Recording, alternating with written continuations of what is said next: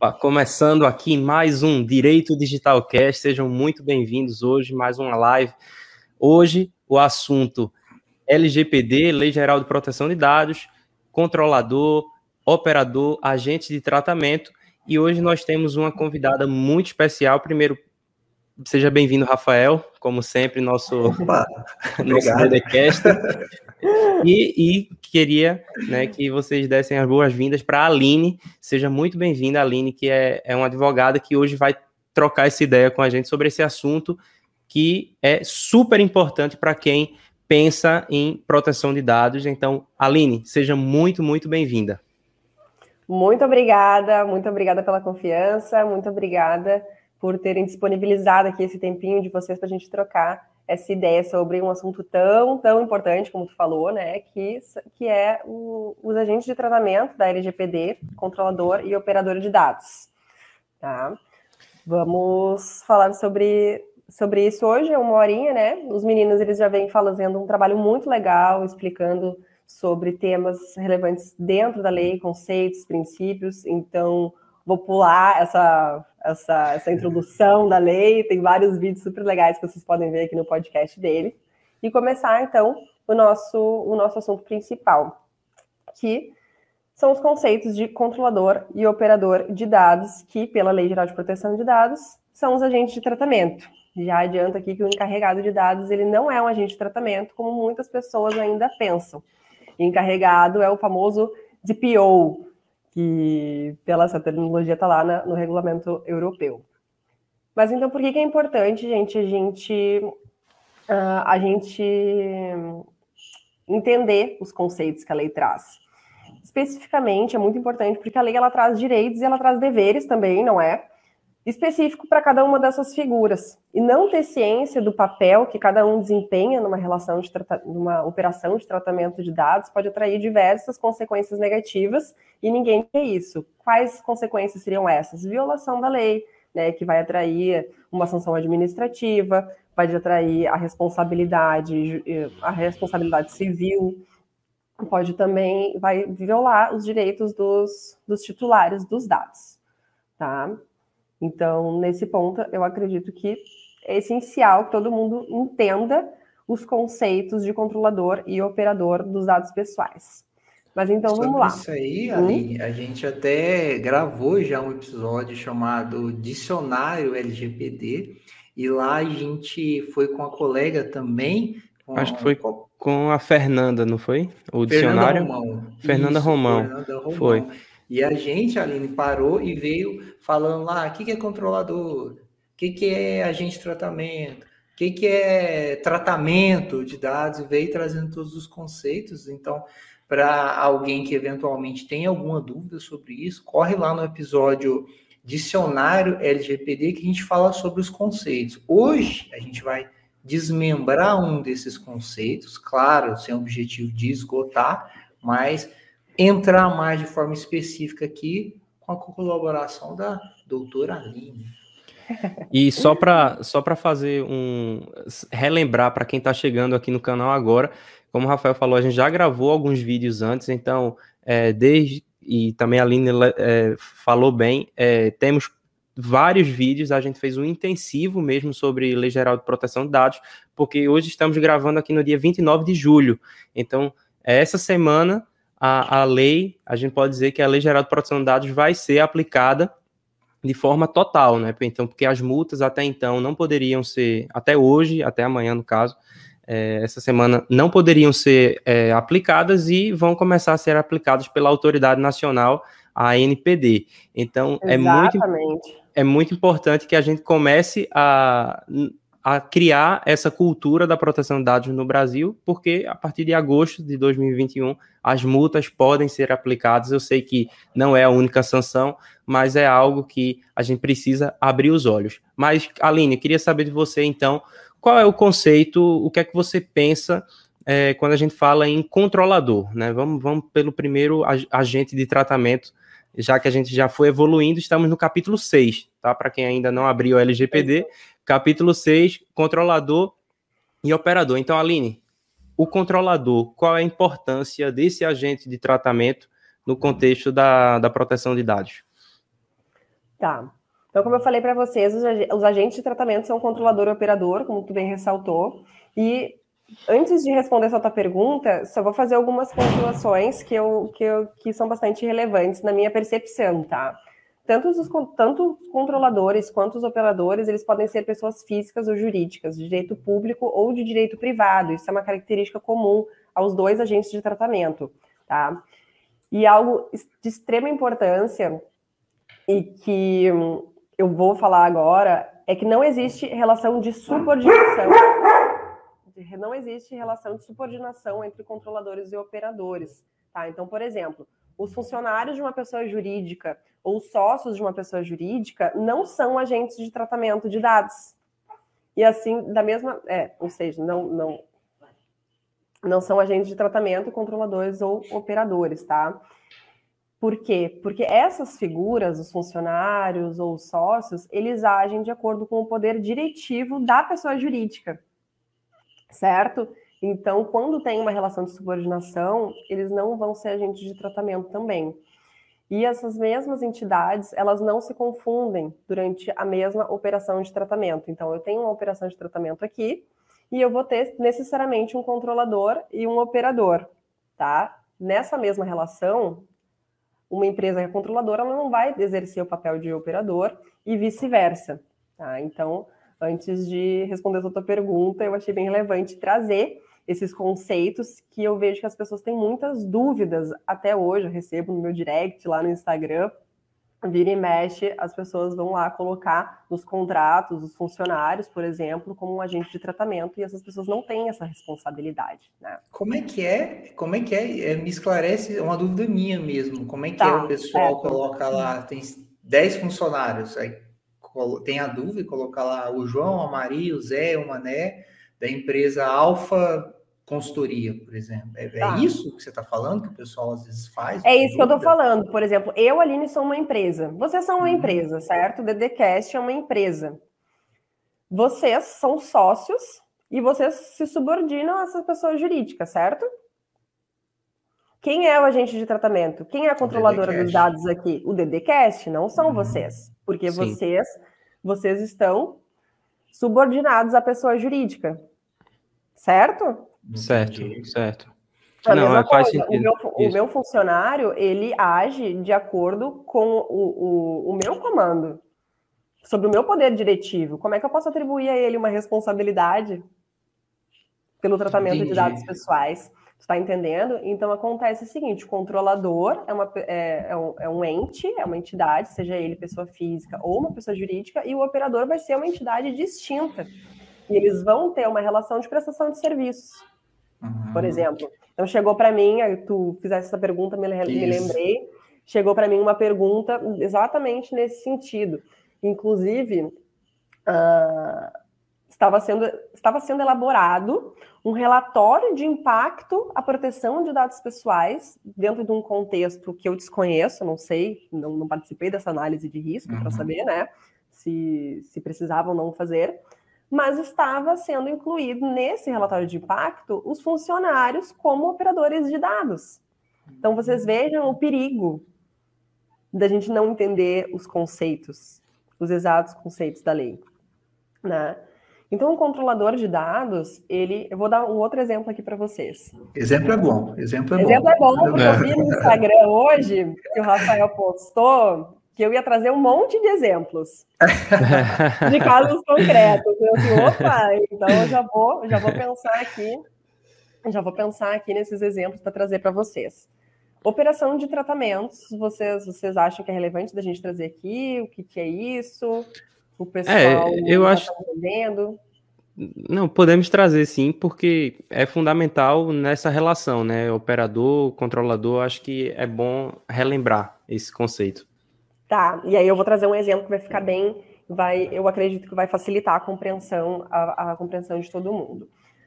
Operação de tratamento vai desde a coleta dos dados até o manuseio, o arquivamento, a transmissão, a reprodução, a distribuição.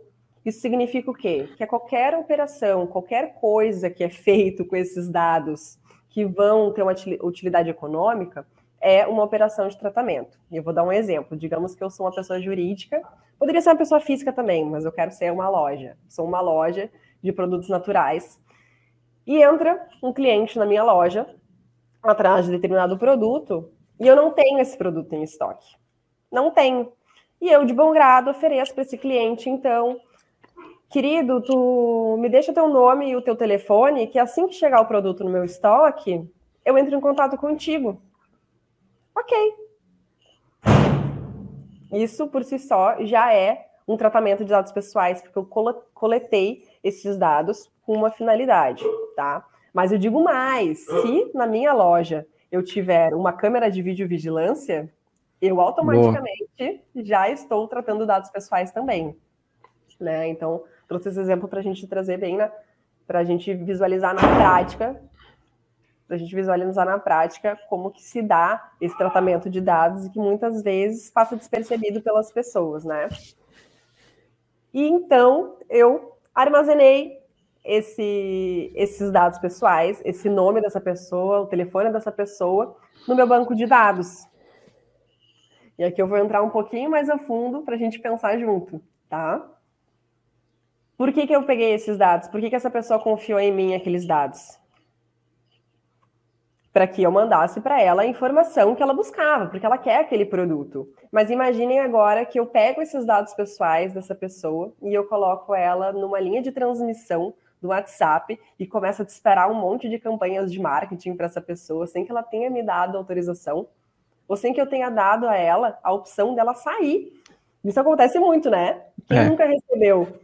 Eu é, mesmo alter... recebo todos alterou, alterou a finalidade nesse caso, né? Alterou a finalidade. E aí eu vou entrar, aí eu vou responder a tua pergunta, que é qual que é a importância disso? O controlador, é quem toma as principais decisões acerca do tratamento de dados. Então a gente pode pensar dessa forma, saindo um pouco daquele conte do, da definição legal, para a gente pensar bem na prática mesmo. Ele toma as principais decisões, as decisões essenciais que, que giram em torno do tratamento desses dados, tá?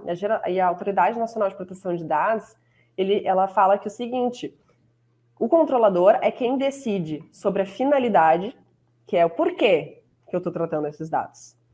Ele vai definir a base legal, que é o permissivo legal, é o que o que me possibilita usar esses dados. Às vezes forma... vai sem, às vezes vai sem base legal mesmo, né? E às vezes ele só define os meios, né? E, e vai não não toma esse cuidado de definir exato, a base legal, né? Também exato, exato, exatamente. Exatamente, aqui eu estou falando assim, o que o ideal, né? Sim, sim. É o ideal, o que, que ele sim. decide, o que, que cabe a ele decidir. Mas agora, se ele vai decidir ou não. Isso, é, exato. Aí, às vezes, é uma questão de, de desconhecimento mesmo da lei, até porque a lei é muito nova, como a gente já estava conversando, né? Sim. Então, além disso, o controlador ele é quem decide a natureza dos dados. Quais os dados? É o nome, é o telefone? É a imagem dele que está sendo captada ali? por essa câmera? É o e-mail? Quais são esses dados? Qual é o ciclo de vida desses dados? Porque a gente sabe que o dado ele nasce, o tratamento ele, ele surge, ele nasce para cumprir uma finalidade, ele tem que cumprir essa finalidade e ele tem que ser descartado de uma forma segura, ele tem que ser eliminado, ou ele vai passar por algum aí alguma, algum procedimento técnico ali para tu poder manter esses dados no teu, no teu no teu banco de dados. Aí entra o Instituto da Pseudo-Anonimização, da Anonimização, que vocês têm, isso. inclusive, um podcast sobre isso, muito, muito interessante, inclusive. Só fazer um recorte sobre o episódio de anonimização e pseudo. Quem gravou com a gente foi o Cícero, um gênio. Tá, tá, tá com a gente, Lucas, inclusive. Tá, tá assistindo o podcast. Um abraço, Opa, Cícero. Olha aqui, ó. É, Mandou uma mensagem tá aqui. Aí, Boa tarde, então. Ele é fera, Boa muito tarde, fera. pessoal. Agora que eu vi tem como, como, agora que eu vi que tem como ver quem está aqui. Tem, muito boa tarde para todos. É, boa tarde. Vão mandando mensagem aí, vão mandando dúvidas também, que a gente vai, vai tirando. E, é muito bom. A Aline deu, deu um exemplo da câmera de segurança. Né? Eu vou pegar esse, esse recorte aqui. E, e ela falou né, que o, o, controlador ele decide se vai instalar a câmera de segurança, mas não só se de, ele decide isso, mas ele também decide qual qual vai ser o ângulo e o que é que a câmera de segurança vai captar dentro de uma empresa. Isso é muito importante para quando a gente pensar em minimização dos dados, né, em, em, em que o controlador ele evite captar imagens, né, nesse caso do, da câmera de segurança, de áreas que ele não deveria. Então, a área que os, os funcionários, os colaboradores vão para participar, sei lá, do, do, do intervalo, não tem para que você ter uma câmera de segurança no pátio, em, onde eles estão lanchando, entendeu? Ou, ou em, em, banheiro também, isso aí não, não existe, né? São áreas que são protegidas, né? dentro de sala de aula também. Eu sei que em escolas não pode se instalar dentro da sala de aula. As escolas, como controladoras de dados pessoais, também têm que saber isso. Né, tem vários. O bom senso deveria, é, deveria ser o, o norteador. O, isso, isso de, deveria ser o, o, o, norte dessa, dessas empresas, né? Que quando elas controlam dados. Mas sabendo que é, é um desafio mesmo para que o controlador, ele, como a Aline bem falou, ele defina os meios e, e, fins do tratamento de dados, mas que ele faça isso de uma forma lista, né? Que, o, a, que exista uma base legal para aquele tratamento. Exatamente, muito bem pontuado. Inclusive, com relação às escolas, tem que tomar muito cuidado com dados pessoais de crianças e adolescentes. E aí já vão, que, que a lei traz um regramento todo, todo especial para quando os dados forem desse tipo de, de público, né? Isso por si só também já dá, dá um podcast muito legal. Então, por definição legal, o que a LGPD diz? Que o controlador é uma pessoa natural ou jurídica de direito público ou de direito privado, a quem compete a tomada de decisões relativas ao tratamento de dados. Então, é exatamente isso que, que eu comentei aqui com vocês e tu muito bem complementou. E um, algo interessante que foi destacado pelo Comitê uh, da, de Proteção de Dados da Europa é que o conceito de controlador é funcional. Isso significa que a pessoa física ou jurídica ser ou não controladora vai depender do desempenho da sua função e não necessariamente daquilo que está descrito em contrato ou outro uh, ou outro instrumento normativo, que é muito interessante. Né? Então, digamos que eu tenho aqui uma empresa que se intitule controladora, mas ela não está tomando as decisões principais, né? Quem está tomando é a empresa B, que está se dizendo operadora de dados. Então, isso. isso. vai ser verificado ali no caso concreto.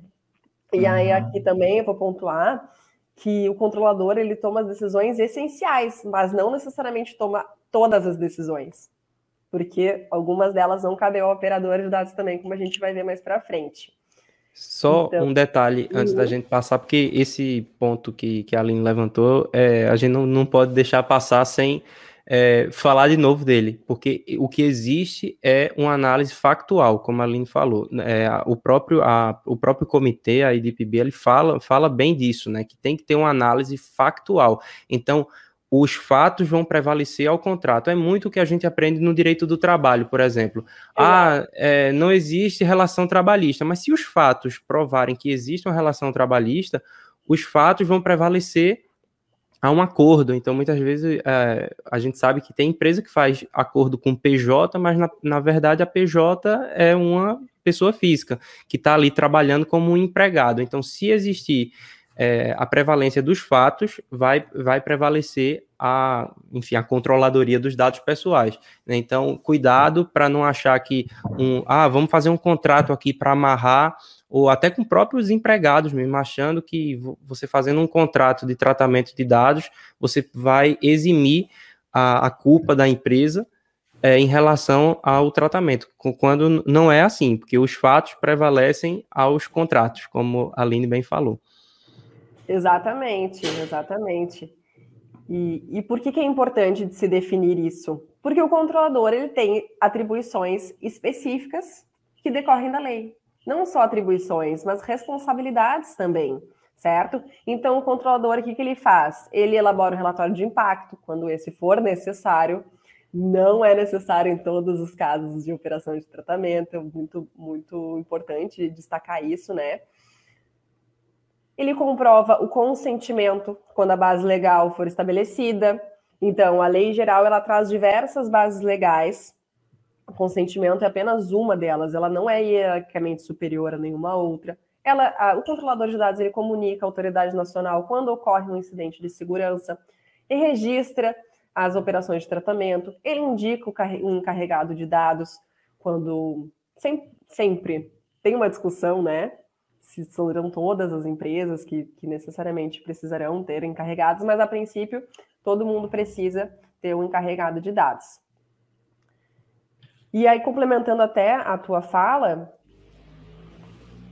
a autoridade do Reino Unido, ela, ela, ela, ela, fez, ela escreveu de uma forma muito interessante o controlador, dizendo que ele é quem detém o mais alto nível de responsabilidade de conformidade sobre todos os aspectos da lei. Então, ele é responsável pela, pela sua própria conformidade, ele é, ele é responsável pela conformidade do operador com o qual vai se estabelecer o contrato, porque lá pela Sim. GDPR, tem uma obrigatoriedade de estabelecer o contrato entre controladores e operadores, que aqui na LGPD, que a LGPD não traz, embora seja recomendado, né? Então, então, pela GDPR também, o controlador ele precisa garantir que o, que o, que o, que o operador ele implemente todas as medidas, todas as medidas técnicas e organizacionais para que todo o tratamento ocorra dentro da conformidade e que os direitos dos titulares sejam preservados também. Então, é muito importante, né, uh, Lucas, respondendo a tua pergunta, a gente definir quem é o controlador muito por causa disso também, porque ele vai ter essas atribuições, ele vai ter essa responsabilidade e ele é o principal responsável pelo tratamento. Não adianta querer empurrar lá para outras pessoas que não vai dar certo, até Isso. porque essa análise ela é factual. É, só também eu lembrei aqui de um, de um caso que passou por mim por aqui é, em Malta, e, e, é o seguinte: vamos, vamos imaginar um veículo da mídia, tá? Eu não vou falar qual, mas imagine aí televisão, revista, jornal, qualquer, qualquer é, veículo da mídia. E aí imaginem que uma empresa contrata para fazer uma, uma publicidade, uma propaganda naquele veículo. E aquele veículo vai lá e imagina que a, a propaganda contém, vamos imaginar, o CPF da, de alguma pessoa. Né? Fulano de tal, pode até ser um funcionário da empresa. E aí joga aquele CPF ali para todo mundo ver. E aí o, o titular dos dados, ele se, se sentindo violado, porque viu o seu dado pessoal sendo publicado num, num veículo da mídia, ele entra com uma reclamação contra é, a empresa que fez aquela propaganda, mas também um caso em uma reclamação separada contra a, o veículo que fez aquilo. Vamos imaginar, né, qual, qualquer um deles que, que publique. E aí a minha pergunta é: se esse veículo disser, não, eu sou é, operador, eu sou operador dos dados porque eu, sou, eu estou seguindo as ordens daquela empresa que, que me mandou fazer e ainda pode até levantar questões de liberdade de expressão, liberdade de imprensa para publicar aquilo ali. Eu queria saber o que é que vocês acham, porque é um caso bem assim, bem complicado, mas se nesse caso o veículo da mídia ele poderia levantar essa esse argumento que ele seria operador nessa relação que é que Rafael, vocês acham? quer comentar? Rapaz, eu acabei desligando, tava passando uma barulheira aqui no, no negócio aqui. eu, eu, eu, eu, eu também, às vezes eu, passo uma moto. Primeiro. Eu posso é, tava um show aqui, ó, que não me chamaram, eu falei, vou multar aqui, senão vai estragar tudinho. Tá. Não, mas a gente não quer atrapalhar. Eu... Pode falar, Lili. Tô brincando. Então, nesse caso, o que, que a nossa legislação fala quando, quando a gente quando trata lá no capítulo da responsabilidade civil do ressarcimento de danos? Ele traz, e eu vou esmiuçar mais para frente, mas só para responder essa tua pergunta, que a responsabilidade ela vai ser solidária entre controladores e operadores quando o operador ele descumprir a lei e quando ele descumprir as, as, as, as instruções lícitas do controlador. Então, nesse caso, ao meu ver, ele uhum. pode até ser operador de dados, mas não vai afastar uma responsabilidade solidária. Sim, sim. Porque ele violou a lei e essa instrução do controlador não foi lícita. Então ele certo. também tem esse, ele também tem essa atribuição de, de questionar o controlador nesses casos, tu entende? É, o, o detalhe é que nesse caso é porque não tem como dar todos os detalhes, mas Sim. existe primeiro o, essa propaganda ela passa por um comitê desse veículo, então o veículo ele decide se ele vai publicar ou não aquela propaganda. Então existe uma tomada de decisão por parte do veículo da mídia. Então e também não existe o, o contrato que você bem falou né, aquele contrato de entre controlador e operador.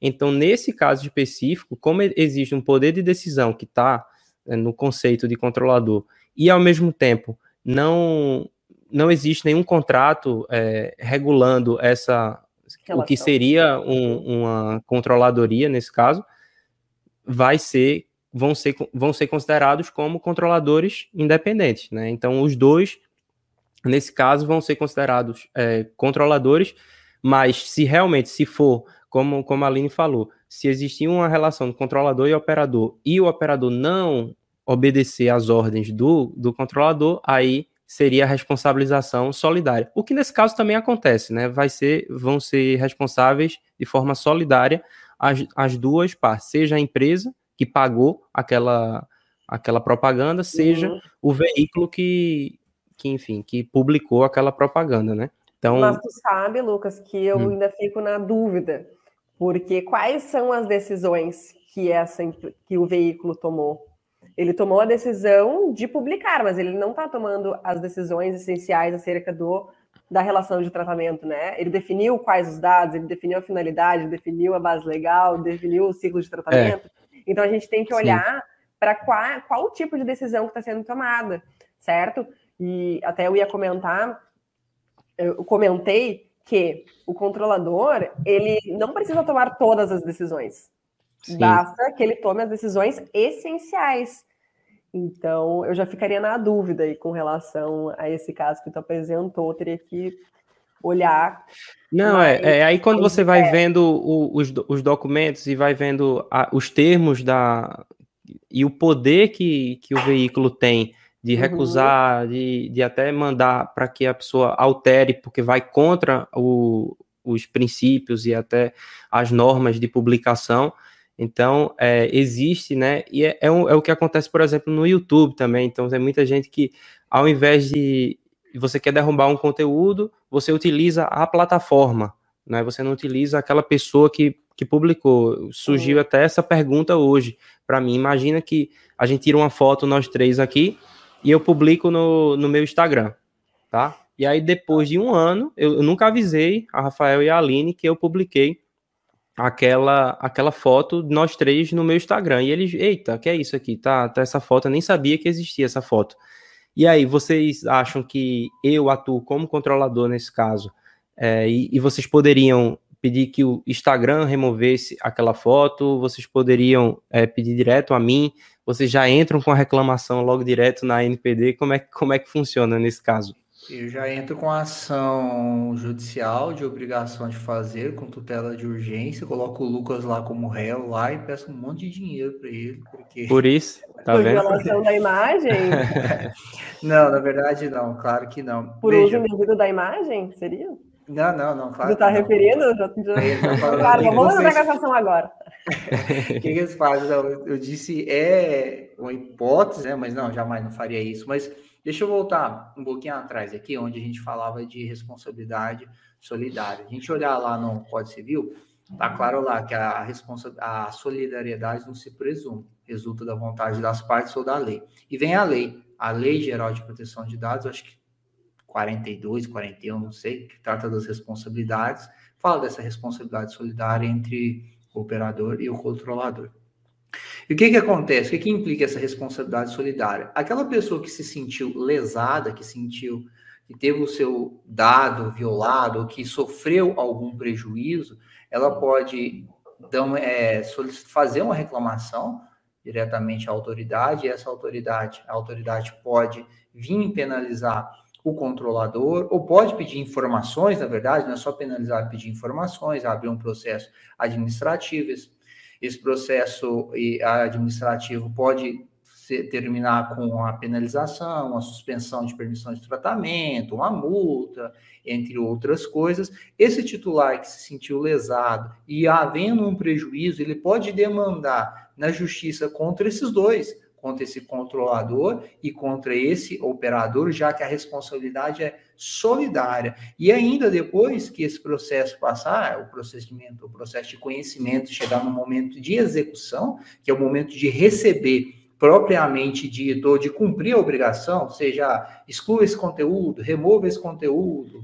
e talvez até uma retratação, ou às vezes pague a indenização, aquele titular ele vai poder fazer a talvez vou pensar aqui a penhora, né, a solicitação de penhora de dinheiro, de bloqueio de numerários, tanto do controlador quanto do operador de forma simultânea. São 10 mil reais, por exemplo. Ele pode pedir, ah, eu quero 10 mil reais de quem? Não me interessa. E aquele que teve o bloqueio, também não estou falando que vai dobrar, mas aquele, beleza, ele vai lá e vai pagar essa dívida. E aí, posteriormente, a importância de um contrato de quem que é que foi o erro? Será que foi um erro, né? De descumprir o contrato entre o operador e o controlador? O controlador poderá depois ingressar com ação regressiva contra esse operador, né? desculpa, o controlador contra o operador, para ó, tudo isso aqui que aconteceu, todo esse problema, essa demanda é culpa do operador. E aí o controlador entra com ação regressiva Fora disso, porque o titular não tem nada a ver, já recebeu, já gastou, já foi arquivado esse processo, né? E entra com a segunda ação para receber esse eventual prejuízo, despesas, custas de processo, honorário de advogado, entre outras coisas. Era isso que eu queria falar de responsabilidade solidária. O titular vai lá resolver o problema dele lá, e os dois vão, Exato. vão pagar. Exatamente, perfeito. O legislador ele deu essa possibilidade ao titular de entrar com uma ação contra o controlador, controladores, contra o uhum. operador, ou até mesmo, vamos, por que não, né? Contra o suboperador. Ele vai entrar, na verdade, ele vai entrar com ação contra ele quem ele quiser, porque ele é a parte Isso. mais fraca dessa relação. Isso. Certo? E aí vem toda essa importância dos conceitos, dos contratos, da gente, de, de cada um cumprir, ter bem definido o seu papel dentro daquela relação, para que depois, mais tarde, possa vir a se aprovar que não partiu dele aquele incidente de segurança, não partiu uhum. da, da, dele aquela, aquela violação da lei. Porque também, vamos parar para pensar aqui, que muitas vezes um dano reputacional ele é muito pior do que um processo judicial com um, uma condenação pecuniária ou uma sanção administrativa. Porque até provar por A mais B que aquela empresa, controladora operadora, não foi responsável pelo vazamento dos dados, por exemplo, já se teve notícia na mídia, já teve um processo tramitando, aquela, aquela empresa já está com essa reputação posta em xeque no mercado. Uhum. A gente fala muito isso aqui, Aline, porque é, esse dano reputacional que você falou muitas vezes é pior do que a sanção, é, no caso, administrativa que a NPD vai, seja uma multa ou seja qualquer outra. É, porque o dano reputacional, de fato, atinge o, o futuro da empresa. E às vezes a empresa consegue pagar a multa, né? Imagina, a gente fala das, das maiores empresas do mundo, uma multa de proteção de dados, né? Eu já, até em aula que eu dou sobre cibersegurança, eu faço o cálculo, né? Eu pego o valor da multa e, e divido pelo número de, de, de, dados pessoais que foram vazados. Então, meio que sai, sei lá, um euro, um dólar por cada é, passaporte vazado. Imagina. Como é que é? Como eu é que pego é aí? eu pego o valor, eu pego o valor da multa e pego o número de aí, por exemplo, foram vazados é, não sei quantos mil telefones é, dos, dos clientes daquela empresa, uma base de dados que continha é, o passaporte ou, ou o CPF de tantas pessoas. E aí você divide esses dois valores e você chega no, no valor de, de, de dólar ou de real ou de euro pelo, pelo por cada dado vazado. E aí, quando você faz essa divisão, fica um valor assim, 0,75 dólares por cada passaporte que foi vazado.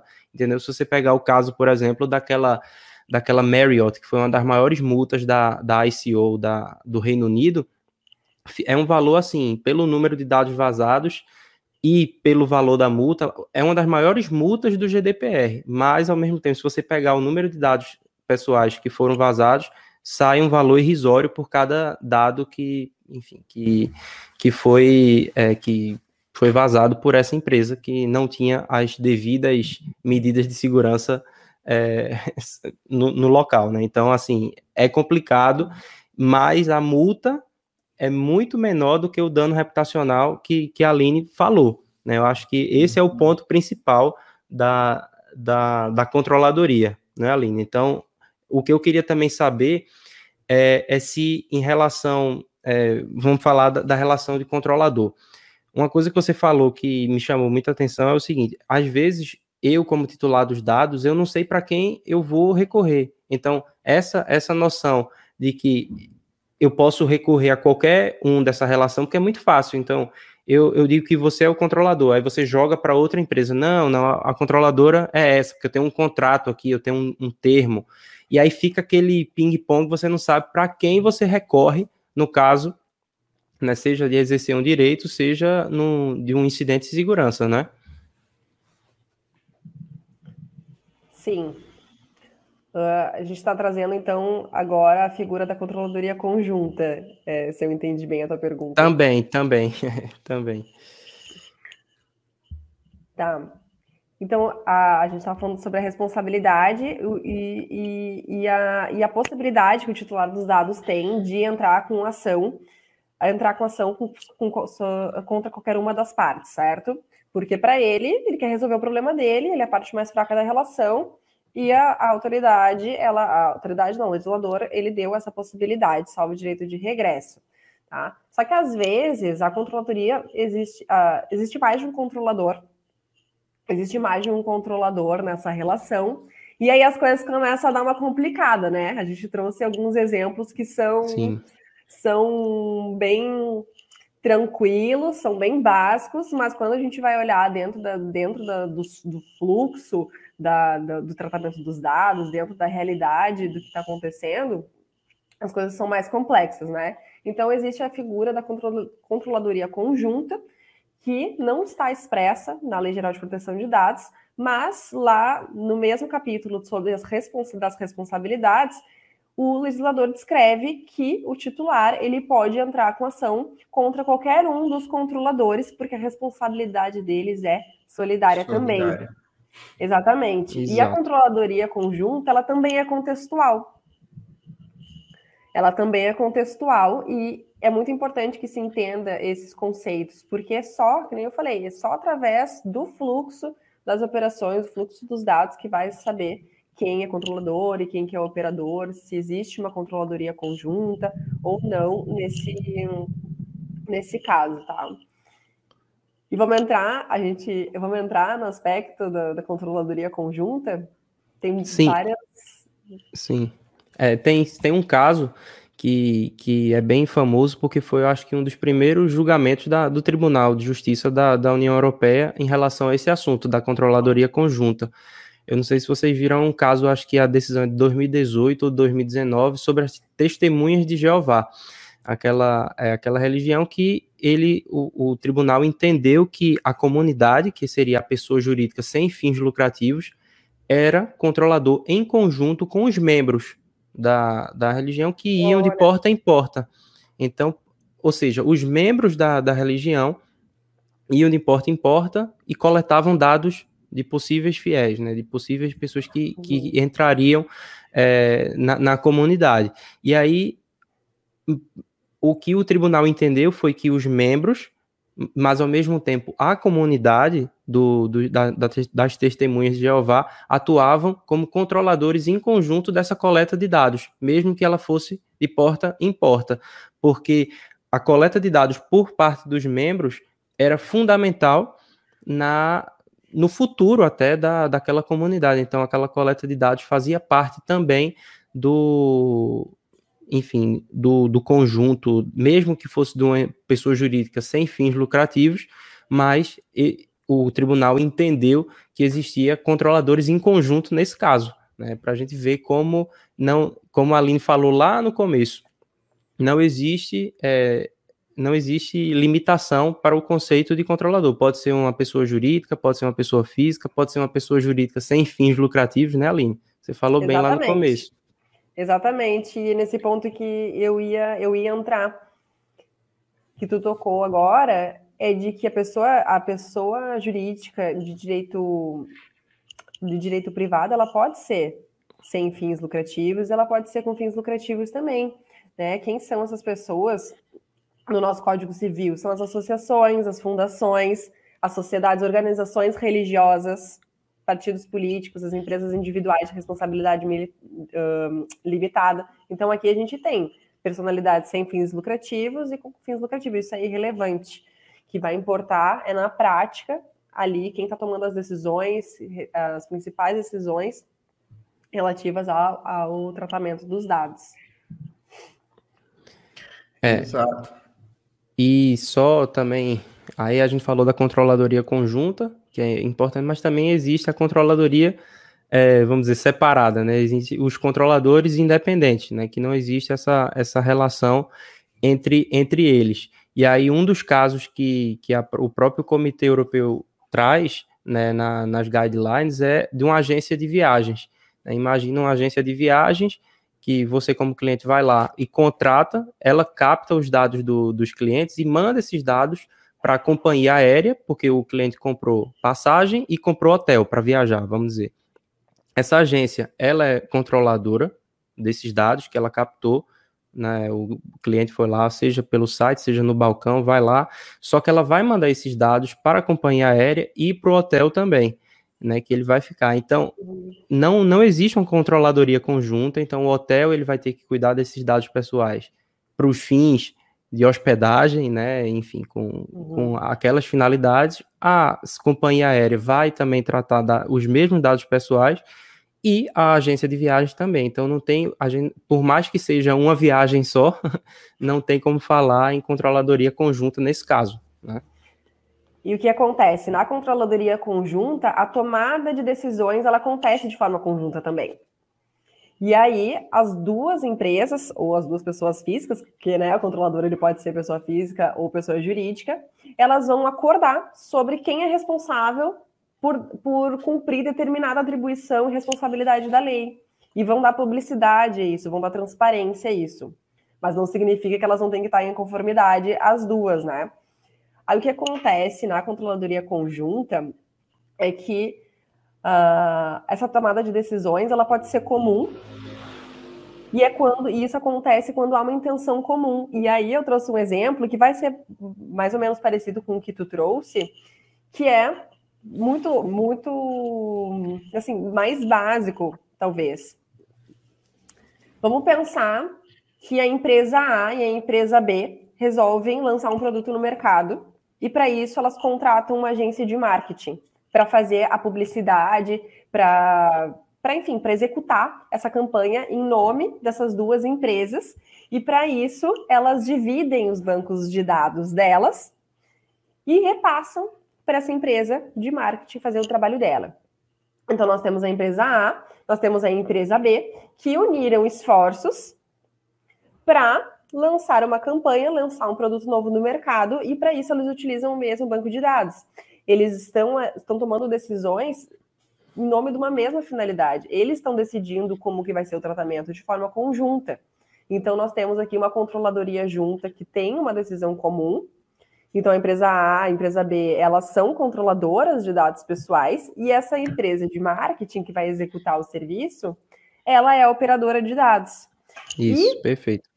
Né? E aí, a mesma situação, a, mas aí quando a gente pensa em intenções divergentes, é quando, por exemplo, essa mesma, essa mesma empresa de marketing, ela vai usar essa, esse, esse mesmo banco de dados para finalidades distintas desses controladores. Então, agora eles não estão lançando mais produto em conjunto. A empresa A está lançando X produto no mercado, a empresa D está lançando uh, produto Y no mercado, mas para isso eles utilizam o mesmo banco de dados. Então são finalidades distintas, eles não estão mais tomando decisões em conjunto. Mas ainda assim há uma controladoria conjunta. Vocês entenderam? Ficou Sim. claro? Sim, ficou. Ficou, ficou. Então, Excelente. né? É, é, é bem, é bem, é, é preciso desenhar às vezes para É. entender o que está acontecendo ali naquela relação. E muitas vezes as empresas precisam desenhar também para quem está dando a consultoria, né? porque também é, é uma relação tão complexa que envolve tantas empresas que acaba por ficar complicado até para a pessoa que presta a consultoria entender é, o que é que está acontecendo, porque às vezes o próprio empresário não diz tudo, né? Diz, ah, né? Aí você vê, tem, temos uma, uma dúvida muito boa aqui no, no chat, quem mandou foi o Pablo. Ele mandou em um Instituto Federal de Educação que oferta inscrições para um determinado curso e o formulário de inscrição é elaborado e gerenciado pelo Departamento de Tecnologia da Informação.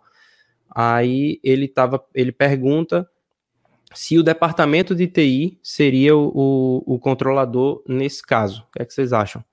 Peraí. Esse, o, o Departamento de Tecnologia da Informação integra o Instituto Federal. É, é isso. A primeira coisa que passou na minha cabeça foi isso também. se sa- saber se esse departamento é interno ou é uma empresa que eles contratam, né? Um terceirizado, né? Uma consultoria, É. alguma coisa. Aqui. Mas vocês sabem, o Instituto Hum. Federal, Instituto, um Instituto Federal. Eu presumo que é um departamento interno. Ele até estava É, ele, falando. ele respondeu aqui, ele disse que sim. É um departamento interno. Acho que vai daquela, naquela regra que a Aline falou mais cedo da subordinação, né? Tá no Da, comecinho.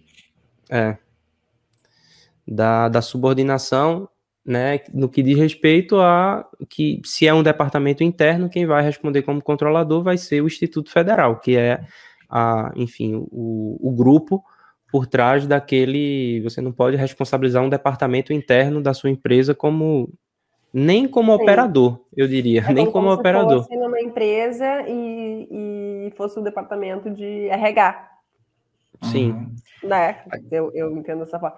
E a gente nem entrou ainda, agora ele falou do Instituto Federal, no âmbito das pessoas jurídicas de direito público, Uhum. Isso. né? Porque existe um regramento específico com relação a isso também. Uhum. E tem uma coisa eu acho que é importante a gente destacar, que é o seguinte, é sobre a responsabilidade no tratamento dado, né? Eu acredito que a responsabilidade é sim do Instituto Federal, sem dúvida, por ponto de vista da Lei Geral de Proteção de Dados.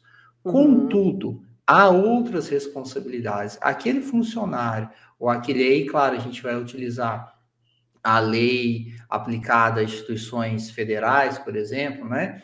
Aquele funcionário, aquele colaborador, aquele gerente do departamento de TI que eventualmente exceder nas suas funções, que eventualmente pratica algum crime, que eventualmente tenha cometa alguma falta, ele pode ser sim responsabilizado do ponto de vista de outras leis. Não quer dizer que se a lei geral de proteção de dados não vai responsabilizar ele porque ele não é um controlador nesse caso, não é? Ele ah, fez um, sei lá, um exemplo que acontece muito em departamento de TI. Funcionário, colaborador fica bravo e vaza dado. Copia dado, é, joga na rede. Tá, isso não quer dizer, ah, não tem responsabilidade. Claro, não estou falando, Pablo, que é, né? Estou te falando isso, acontece muito.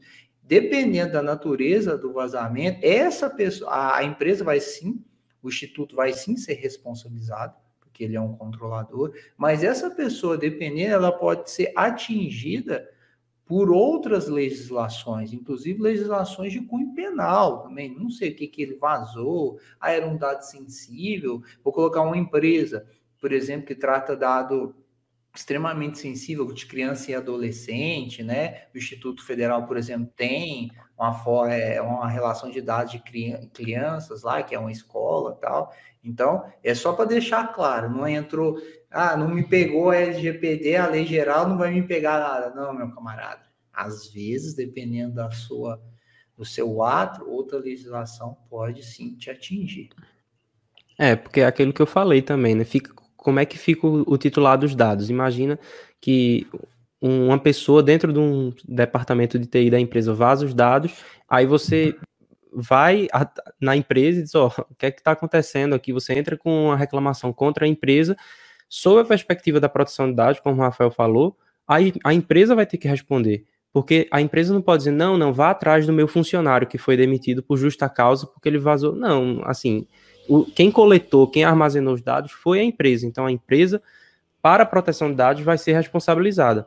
Aí o que acontece na seara penal, na seara civil, é outro, é outra, são outros 500, né? Aí a empresa vai, vai lidar com essa situação. Mas para a proteção de dados, você tem que entender que, e até é, Pablo é, perguntou também se existe um tratamento de dados nesse caso. Sim, existe, né? Quando o, o departamento de TI ele trata dados o tempo todo, né? Mas o em nome da, da controladora que é o, o instituto, né? O Instituto Federal. Então, nesse caso, a gente não pode falar, não pode culpar funcionário, não pode culpar departamento interno de empresa. O que a gente tem que culpar, responsabilizar para a proteção de dados é é, o, é a pessoa jurídica ou pessoa física que, que detém aqueles dados. Então, nesse caso aí, é o Instituto Federal. É isso. Perfeito. Vou, Alguém tem mais alguma dúvida, pessoal? É, vão, manda vão mandando aí as dúvidas. Acho que a gente já falou é, da responsabilização, já falou é, do, do operador também, ou, ou não? não já, já falou. operador não entramos ainda, não. Então vamos entrar no. Vamos falar agora do operador dos dados. Vamos falar, vamos falar do operador dos o dados. Segundo, tá? O segundo é, agente de tratamento, que a Aline já levantou bem, hein? DPO encarregado não entra como agente de tratamento. Então vamos falar sobre o operador. Exatamente.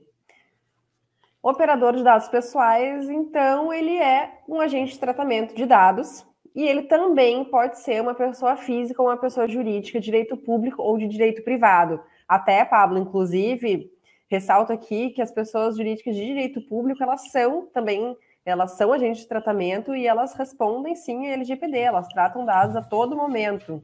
Né? Só que a diferença é que o operador ele não decide sobre as questões essenciais da operação de tratamentos. Então, ele age, ele trata os dados conforme a orientação do controlador. Por isso que a gente fala que não pode, não, que não pode existir uma relação de subordinação entre as partes, e sim uma prestação de serviços tá? E elas não são figuras que não são, e elas têm que ser necessariamente entidades distintas para o mesmo, considerando a mesma, a mesma operação de tratamento. Então, o seguinte, em caso de um operador pessoa física, vai ser, ela vai ser contratada como uma prestadora de serviços e uma pessoa jurídica também vai ser, vai ser desculpa, a, quem vai ser contratada vai ser a organização ou essa empresa que vai ser o agente de tratamento e jamais os seus funcionários, seus colaboradores, os seus departamentos, tá? Então, essa aí é a grande diferença entre controlador e operador, na minha opinião. E a própria lei, ela reforça que reforça isso, né? Que o poder decisório é uma grande diferença entre as partes, né? Porque afirma que o operador deve agir nos limites das orientações do controlador. Mas aí algo interessante é que a LGPD, até comentamos já sobre isso, ela não traz a obrigatoriedade da formação, da formalização de contratos entre as partes, que nem o regulamento europeu. Mas é sim uma boa prática e consta lá, inclusive, no guia orientativo, que as empresas elas devem fazer esse contrato justamente para impor limites a essa atuação, para dispor sobre as responsabilidades, para minimizar os riscos que decorrem da operação de tratamento, como a gente vem falando aqui todo esse tempo, e especialmente para garantir os direitos dos titulares. Então, o contrato ele é muito importante para todas essas questões. Eu recomendo sempre. Eu sou fiel defensora dos contratos. Essa história Boa. do bigode não, não funciona comigo, nunca, tá?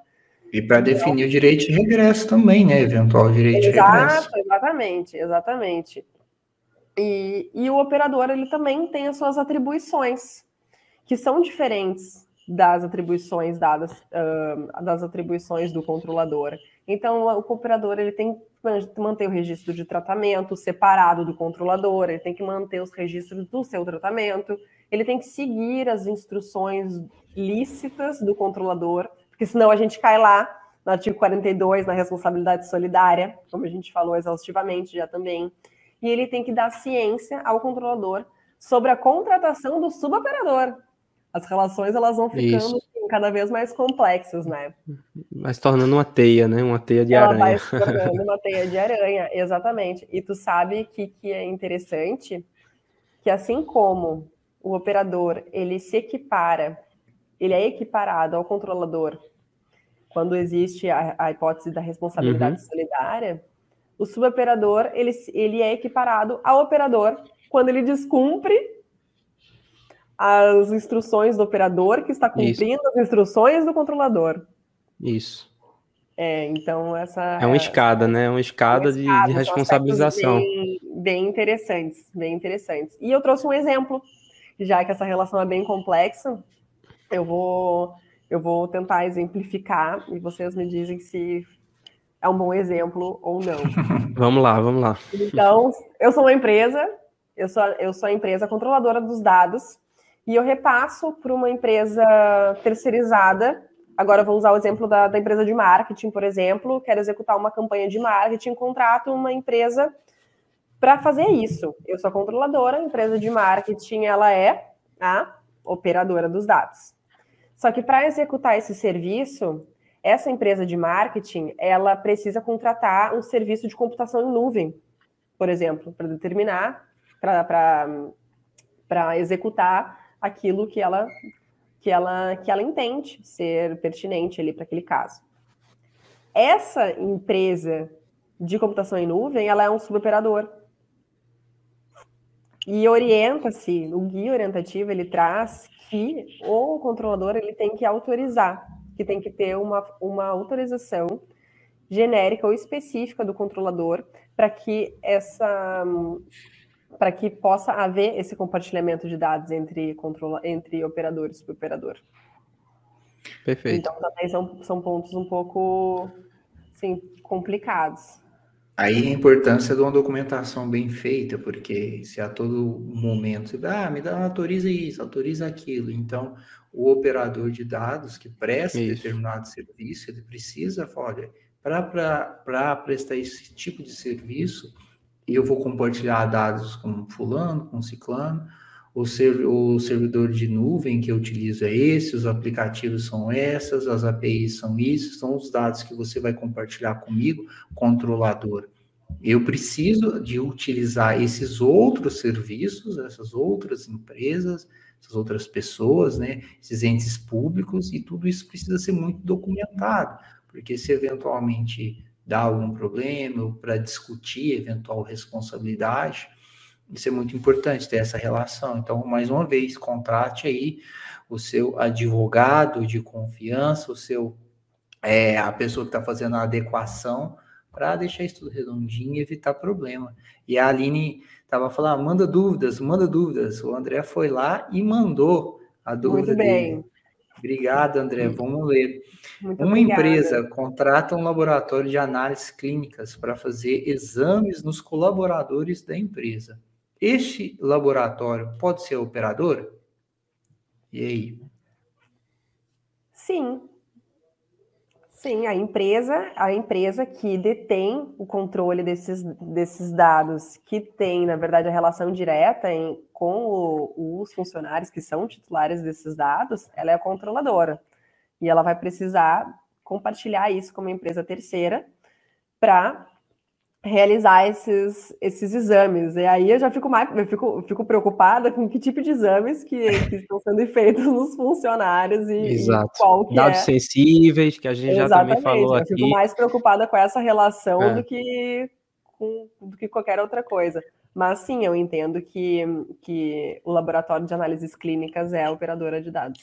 A esse, essa pergunta do André, ela ilustra exatamente isso que a gente vem falando aqui. Esse é o operador, foi necessário porque o compartilhamento desse dado, e operador, poderia ser um outro tipo de serviço, talvez uma empresa de segurança que tenha dispositivos lá de, de segurança, desde biometria, isso, aquilo, né, que tra traz todo um complexo de segurança, de software, entre outros, seria também um operador, porque o poder diretivo de encaminhar, de contratar um outro terceiro, é tudo do controlador, da empresa propriamente dita, que cedeu esses dados, contratou esses dados né, e compartilhou.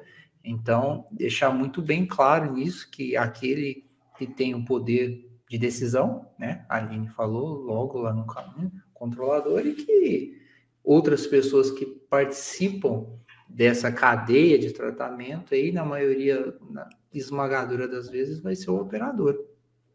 É isso aí, concordo com os relatores, concordo plenamente. E assim, o que eu mais gostei da pergunta do André foi a palavra poderá, porque ilustra bem o que a gente está falando, que essa é, controlador, operador, vai depender do quê? Da circunstância. Então, a gente vai falar que os empregados, os colaboradores da, do laboratório, e o laboratório, em relação a esses empregados, ele vai ser, por exemplo, controlador. Mas, nesse caso, por existir uma relação, então você sempre tem que olhar a relação. Esqueça a pessoa jurídica, esqueça a pessoa física.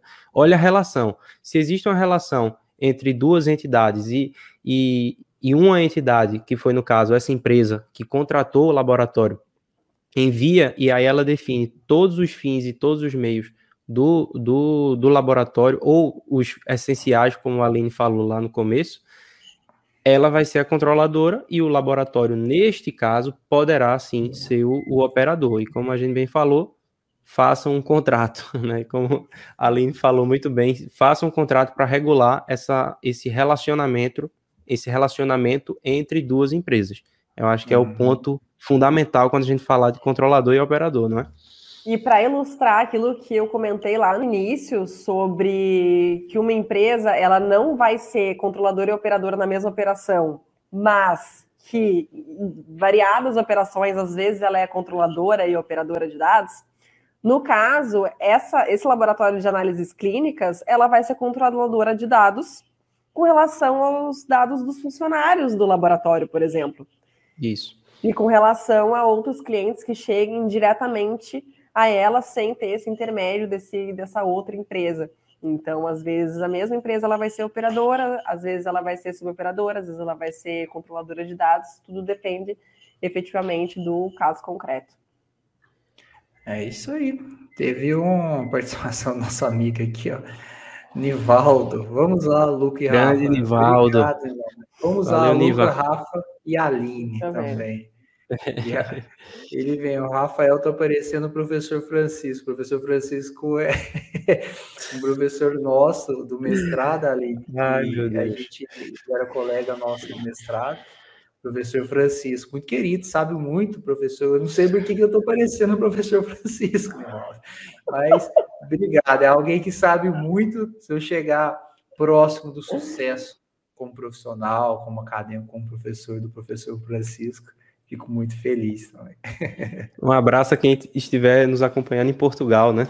Seja no, no Minho, seja em qualquer é, região lá de Portugal. E, e, eu acho que hoje a gente foi, foi bem a fundo mesmo no, no assunto. A Aline deu um show, né? No, falando controlador, operador, responsabilização. Teria algum ponto mais, Aline, que você queria levantar aqui? Hoje você acha que a gente é, já meio que passou pelos pontos assim que você queria falar? Nossa, o único ponto que, ao meu ver, ficou faltando, mas pelo tempo mesmo, e esse é um assunto complexo, não não dava para passar batido mesmo, por todos os pontos que nós passamos, é o controlador pessoa jurídica e direito público, que nós, que nós podemos deixar para um outro momento também, a gente pode gravar não, uma pode... outra live, podemos gravar uma live, inclusive, no Instagram. Boa. Vamos, vamos marcar então. Isso, vamos é, marcar, acho... podemos marcar. Mas inclusive, eu inclusive eu queria assim para todo mundo que está acompanhando, seja no YouTube, seja no, nas plataformas Spotify, streaming, por favor, Aline, faça agora o seu jabá. Quem quiser contactar a Aline, quem quiser seguir a Aline nas redes sociais, onde é que nós achamos a Aline na, na, na rede? Vamos lá. Eu sou a Aline Rumê, tá o meu nome aqui em algum lugar, tá aqui embaixo do meu, do meu rosto. Então, meu arroba é Aline Rumê. E eu tenho um perfil no Instagram, gente, que eu falo sobre alguns aspectos de direito digital, mas principalmente eu falo sobre a minha grande paixão, que é privacidade e proteção de dados. Eu conversei com os Boa. meninos mais cedo, que, que é a área que eu mais gosto, assim, dentro do direito digital, que se destacou realmente na minha vida, que eu venho me debruçando sobre sobre, esses, sobre estudos dessa área. Então, se vocês quiserem me acompanhar, vocês são muito bem-vindos, mas eu também estou no LinkedIn, eu também estou no Jus Brasil, eu escrevo alguns artigos, e eu acredito que se vocês estão aqui hoje, vocês vão gostar de falar também. Podem me contatar por esses meios. Eu e Rafael, a gente comentou direct, direct, na mesma hora que o arroba dela tá no chat aí, para quem quiser. É? Tá? Muito obrigada, meninas. Eu quero agradecer de novo pelo convite. Eu adorei esse, esse nosso bate-papo. Foi algo bem descontraído do jeito que eu gosto. Eu não, não sou muito afeta a tratar desses assuntos de uma forma muito formal. Não faz parte da minha personalidade. E eu vi que vocês também não são assim. Então, rolou uma conexão bem legal. Muito obrigada pelo convite. Se e muito obrigada para todo mundo que me senti em casa. Me senti em casa, fiz então, piada. Esse, esse é o objetivo. Piada. Eu não sei se eu fiz piada demais, mas eu já me senti em casa e eu quero agradecer a todos vocês que dedicaram essa hora do dia de vocês. Eu sei que a vida de todo mundo é bem corrida, tribulada, onde vocês estão aqui, firmes e fortes, uh, uh, para aprender com a gente e trocar informações. Olha aí, é o Pablo já tá, já tá dizendo que já tá seguindo no Instagram e já vai fazer perguntas. Então já se ah, prepara. Muito obrigada. Prepara. Muito a Aline gosta de abrir caixa de perguntas, tá? Então, Pablo e pessoal, manda pergunta para ela lá no, no, Instagram. Não tá, deixa. Vamos lá, do que eu puder ajudar. É isso aí. É isso aí, pessoal. Então, quem não está inscrito aqui no, no canal, quer mandar um recado, Aline, também? Deixar um. Um, o meu muito é que... obrigada. Ah, Tchau. É porque eu pensei que você ia falar. Então, beleza. Ó, pessoal, quem não está inscrito aqui, se inscreve no, no YouTube e, e Instagram também, Direito Digital Cast.